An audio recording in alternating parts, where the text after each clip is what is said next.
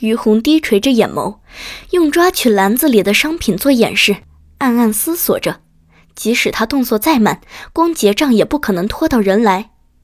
这样想着，于红抬起头来，又扬起了很是陌生却又格外自然的笑脸，状似无意的对那妇女说道：“你这孩子睡得可真沉，要不要叫醒他呀？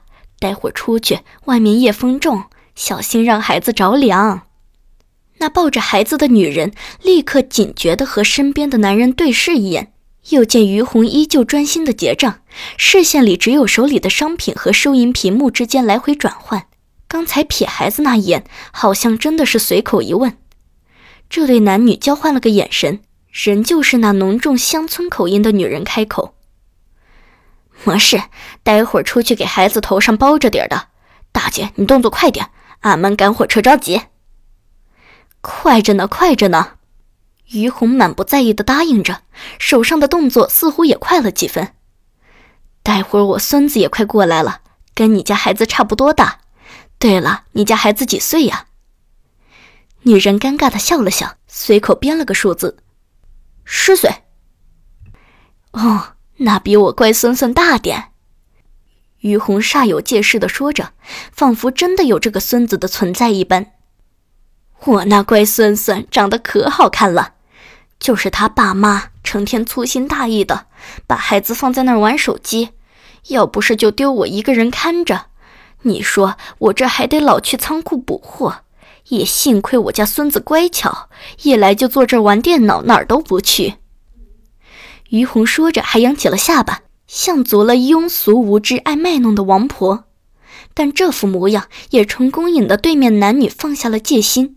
并且眼眸中露出贪婪的目光。唉，于红又叹着气，装作很是忧愁的样子。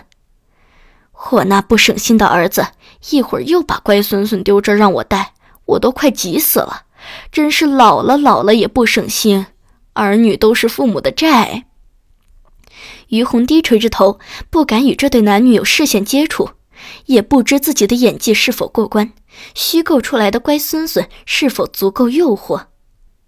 篮子里待结账的商品越来越少，迟迟等不到这对男女有任何上钩的表示，于红的眼珠不由得多了一些慌乱和晃动，该如何是好？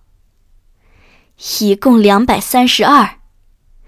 于红将满满两袋子吃的递过去，见那男人正准备掏钱付账的动作。其余再没什么别的表示，视线猛地落在自己面前一大捧玫瑰花上，于红忙笑着又朝那女人说道：“今天超市庆典搞活动，你挑两朵玫瑰花吧。”免费送？那女人几乎是本能反应的就接话，眼眸中露出一些不一样的神采。大概任何一个女人，只要不是对花香过敏。于红想，应该都是不能拒绝花朵的美丽吧。有那玩意儿干啥？旁边的男人似乎有些大男子主义，也对一大捧娇艳欲滴的玫瑰花没什么感觉，催促着身边的女人：“赶紧拎东西走。”那两朵花又不费劲，我给你利索包两只。真是，女人跟了你一辈子，你也没买她一朵玫瑰花。现在白送的你还不让要，真是。